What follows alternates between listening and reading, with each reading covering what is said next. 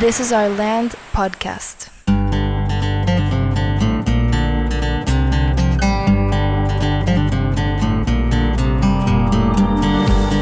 Esto es This is Our Land podcast. Estamos en el episodio 25. Hola Alejandro, ¿cómo estás? Hola, muy bien. ¿Y tú? Bien, bien, gracias. En el episodio pasado eh, platicamos sobre la importancia de la perseverancia.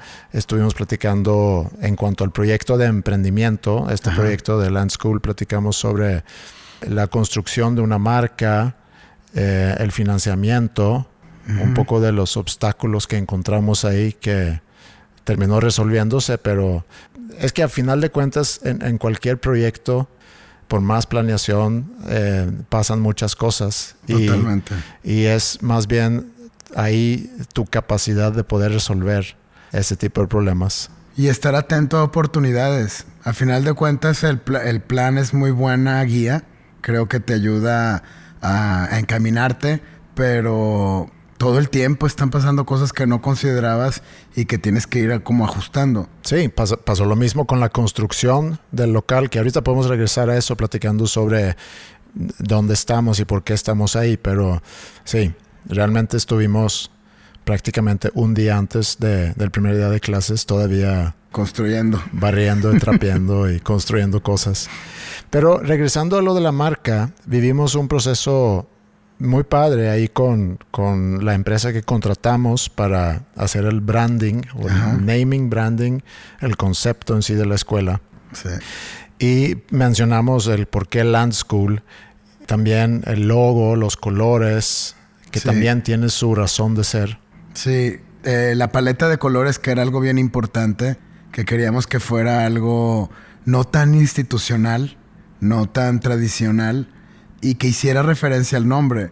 El tema de, los colores como el azul del cielo, este, el como amarillito de la, del campo, em, el, verde de los árboles y todo, todo esto que tiene que ver con, con la naturaleza.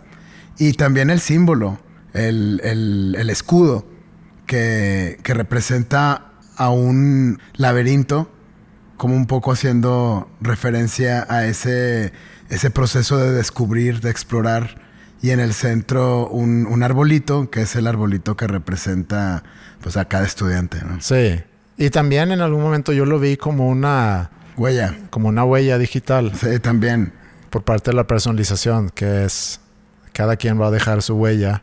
Sí. Y necesitamos entender la huella de cada quien. sí, lo que nos hace únicos. Sí.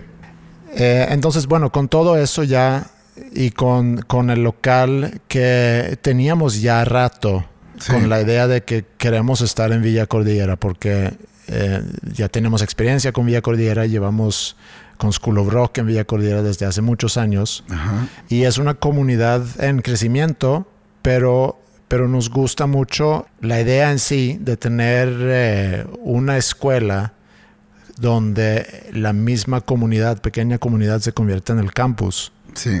Y, también sabiendo que íbamos a hacer una escuela chiquita, es una microescuela, no necesitamos todo un campus para nosotros, sino que podemos compartir campus con todo lo que, lo que hay en Villa Cordillera. Claro, y también sobre todo todos los, los diferentes perfiles de locatarios de la, de la comunidad. Bueno, desde pues, esta School of Rock hay muchos, hay músicos, hay agencias de, de, diseño, agencias de, hay fotógrafos, eh, como que es una comunidad muy emprendedora y muy creativa.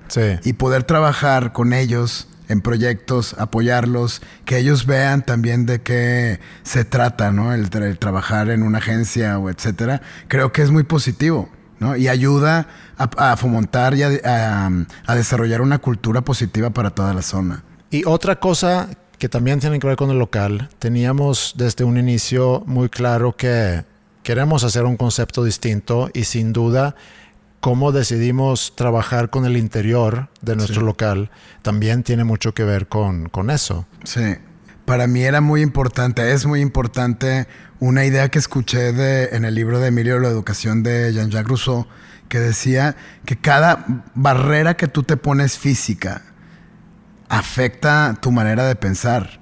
Él decía, todos los que eh, los estudiantes deben de tomar sus clases al aire libre, donde puedas ver hasta donde te alcance la vista, que puedas ver que el horizonte no se acaba, ¿no? Y eso para mí era, bueno, para lo concluimos que era algo bien importante y de alguna manera lo, lo ves. Sí. ¿no? Tienes acceso, hay mucha luz, ves la, la montaña, ves este, te sientes casi parte de. Sí, optamos por mucho vidrio en lugar de paredes. Ajá. Eh, obviamente colores claros y, y tenemos una vista espectacular de la Huasteca que sí, Sí. ese es un valor agregado muy muy grande. Sí, por todo lo que representa, es súper inspirador. Sí.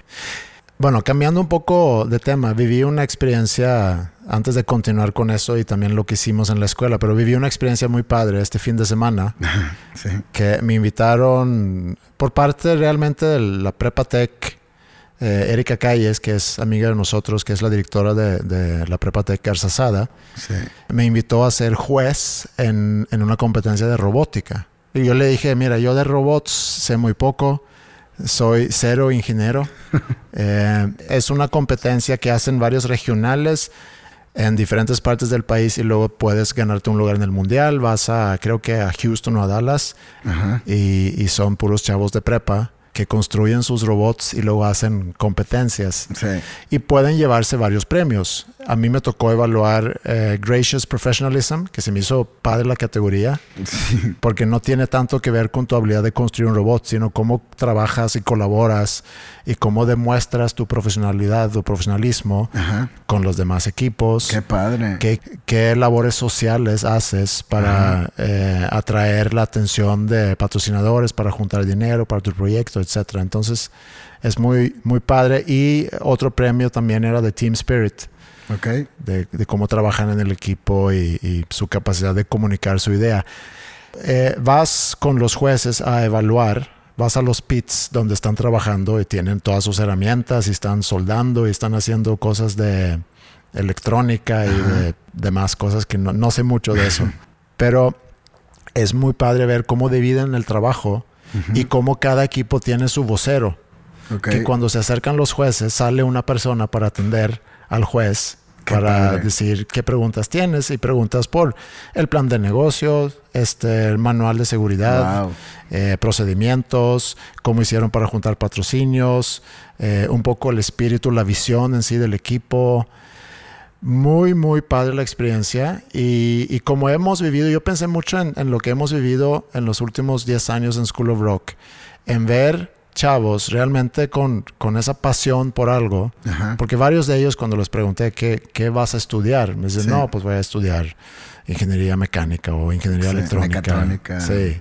Algunos dijeron otras cosas que no tenía que ver, pero, pero varios ahí muy apasionados con el tema y trabajando eh, felizmente con su equipo y con su robot. Era una experiencia muy diferente para mí, Ajá. como no es un tema que, que me interesa así naturalmente, pero el poder ver chavos muy comprometidos con, con una tarea, trabajando en equipo, siempre es muy bonito ver eso. Claro. Sí, a mí no me tocó ir, pero, no, pero nos hicimos la visita al, al taller Sí. y me tocó platicar con un grupo de jóvenes de la prepa del TEC de, de Cumbres. Ujú. Es increíble el compromiso, es el, el profesionalismo. Sí. Es muy impresionante ver cómo asumen cada quien su rol y tienen muy claro qué es lo que, lo que están trabajando, ¿no? Y Sí. así son cosas realmente complejas. Sí, y ahí al final del día me dijo Erika que a ver cuándo armamos un equipo también de Land School y pueden venir aquí a tomar sus clases y demás. Entonces, increíble. sí, hay que encontrar quienes tienen esa pasión por, Sí. Por la electrónica y por los robots. No, hombre, qué padre. Y bueno, fuera de eso, en la semana pasada, ¿qué, qué hiciste tú con los chavos? Yo lo que hice, eh, hicimos un resumen de- del primer término, de los primeros cuatro bloques, que era pues básicamente de cómo se terminó poblando América, específicamente México, las diferentes tribus, todo antes de, de que llegara Colón, ¿no? antes de que, de que fuera la conquista. Ahí es donde se termina este primer bloque como que todo lo terminamos viendo muy, estuvo muy padre porque hicimos el resumen y hicimos un comparativo también de cómo era Europa y cómo era eh, en pues América en ese entonces. Y, si, revisamos el, eh, el, el libro y el documental de Jared Diamond de las gérmenes, acero y... ¿Qué era? Armas. Armas, sí. Guns, Germs and Steel. ¿no? Que es maravilloso darte cuenta por qué, por qué hubo ese desarrollo tan distinto eh, en Europa que les permitió pues acercarse y, y, tener alguna ventaja, aunque no toda, porque hay que recordar que también eso es algo que, que, que estuve descubriendo, que estuve eh, revisando, que no todos eran españoles. Sí eran del imperio español, pero venían eh, italianos, venían inclusive digo, afros. Sí. Había de, de, de, diferentes nacionalidades y ellos representaban un 20% del imperio, digamos, conquistador. El resto del 80% pues estaba integrada de diferentes tribus y de diferentes grupos de indígenas que se sentían oprimidos por el, el, el imperio de, de, los mexicas. ¿no?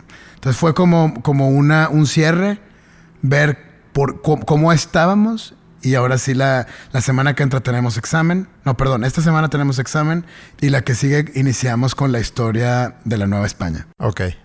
Yo ligué un poco eh, mi, mis clases en las últimas dos semanas con ese tema porque Jared Diamond habla también sobre la historia y el inicio de la agricultura Ajá. de Fertile Crescent, ¿no? hace que 13, 14 mil años por sí. ahí, de cómo logramos domesticar o cómo empezamos a dom domesticar tanto animales como plantas, Ajá. animales para que trabajaran para nosotros y plantas para poder cada vez sacar consumir mejores eh, pues mejores cosechas claro y como a mí me tocó ahorita ver sobre la manipulación genética. Ajá. De hecho, tú me dijiste, ponles la foto de, del maíz natural De antes.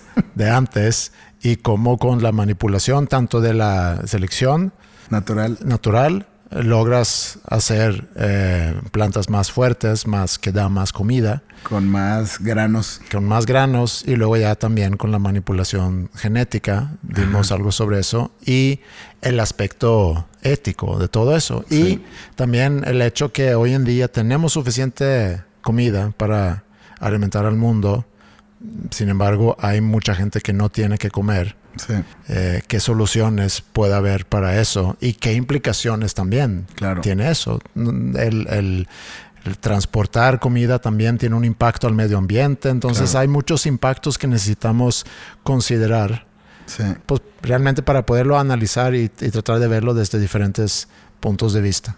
Sí, totalmente de acuerdo. Es todo un gran tema. Sí, y también tenemos examen ahorita en esta semana donde vamos a dar una, una repasada a lo que hemos visto hasta ahorita en el semestre. Muy bien. Pues ya estamos terminando la mitad sí. del semestre. Sí. En esta semana ya listos para lo que sigue. Y también estamos ahorita en la semana de revisión del anteproyecto, que hemos uh -huh. comentado eh, que tenemos un proyecto interdisciplinario sí. donde tienen que trabajar un proyecto individual de algún tema que les interesa, donde vamos a estar evaluando cuestiones matemáticas, eh, sociales, éticas, eh, sí. de redacción obviamente, y eh, de informática también. Entonces ahorita están eh, presentando su anteproyecto para luego ya poder empezar con sus investigaciones. Sí, va a estar muy bien. Yo estuve revisando también las, las hipótesis y hay unas muy buenas. Sí. Sí, estuvimos. Hay una de las frecuencias de, de audio. ¿Por qué a cierta edad dejamos de escuchar? Ok. sí. ¿Por qué y cuándo? Uh -huh. o sea, me parece algo muy no sé, no sé por qué. Pues me imagino que es el desgaste sí. del oído. Y hablando de, de, sonido y de frecuencias, hoy precisamente tuvimos una visita al TEC, al Campus TEC de la universidad, ITESM, eh, precisamente para visitar a, bueno, nos recibió el director de la carrera de producción musical, producción musical digital. Eh, Alan Robles, que es, digo, amigo de nosotros desde hace mucho tiempo, también sí. de School of Rock y, desde hace unos años es director de esa carrera.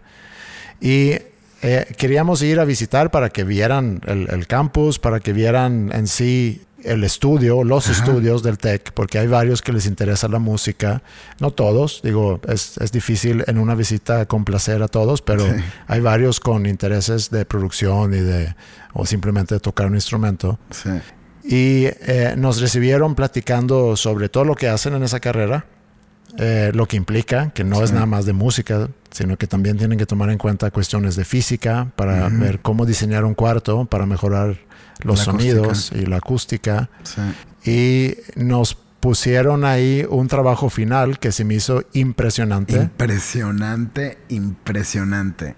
Qué cosa. Sí, habían asignado la tarea, o no sé si lo había escogido, ese, ese estudiante, agarrado un trailer para un videojuego que se veía como de la, Segunda, Guerra, Mundial, ¿no? Y eh, le habían entregado eso en mute para que él pusiera todo el audio. Que diseñara todos los folies, escoger la música, todos los cada cada sonido. Sí. Y el todo el tema de la producción en el sentido del paneo, los diferentes niveles, cómo veía, escuchabas que venía, lanzaban un misil y lo escuchabas de un lado al otro y cómo explotaba y cómo retumbaba el salón. Sí. Es una cosa espectacular. Sí, realmente muy impresionante y pues todos los chavos creo que pensaron lo mismo. Sí. Y de ahí pasamos a grabar una canción, un rap. Un rap de de que hace referencia a la clase de la semana, de hace un par de semanas cuando fueron al taller mecánico. Exacto. Y qué, buena, qué buena canción. sí, que eh, fue una cuestión de redacción. De, en tu clase de redacción tienes que redactar una letra de una experiencia que tuviste. Sí. Y bueno, se hizo como una competencia ahí y el equipo que ganó eh, grabó su canción. Uno de ellos había producido el, el beat o la música y, y, pues ya habían hecho su letra sobre la experiencia que para algunos no fue lo máximo. sí.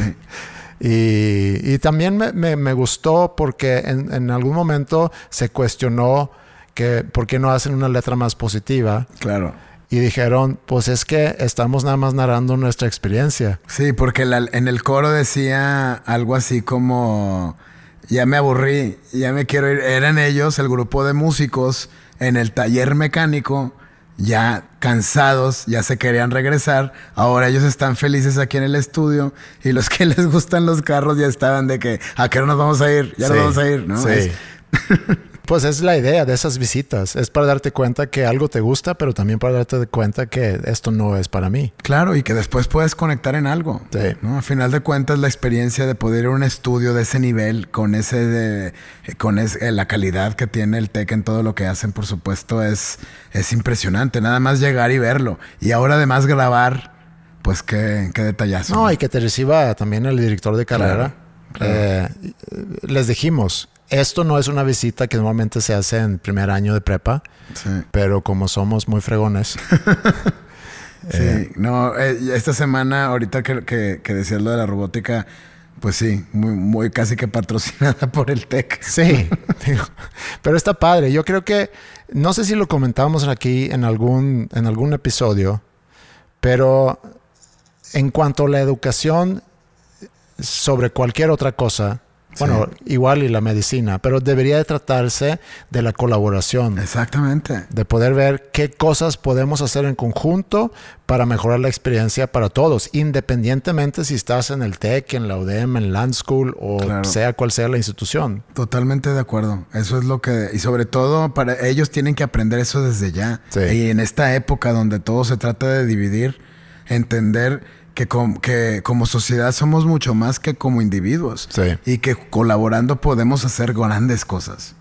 Sí, y con esas palabras sabias podemos quizá dar por terminado este episodio y nos escuchamos nuevamente en el próximo.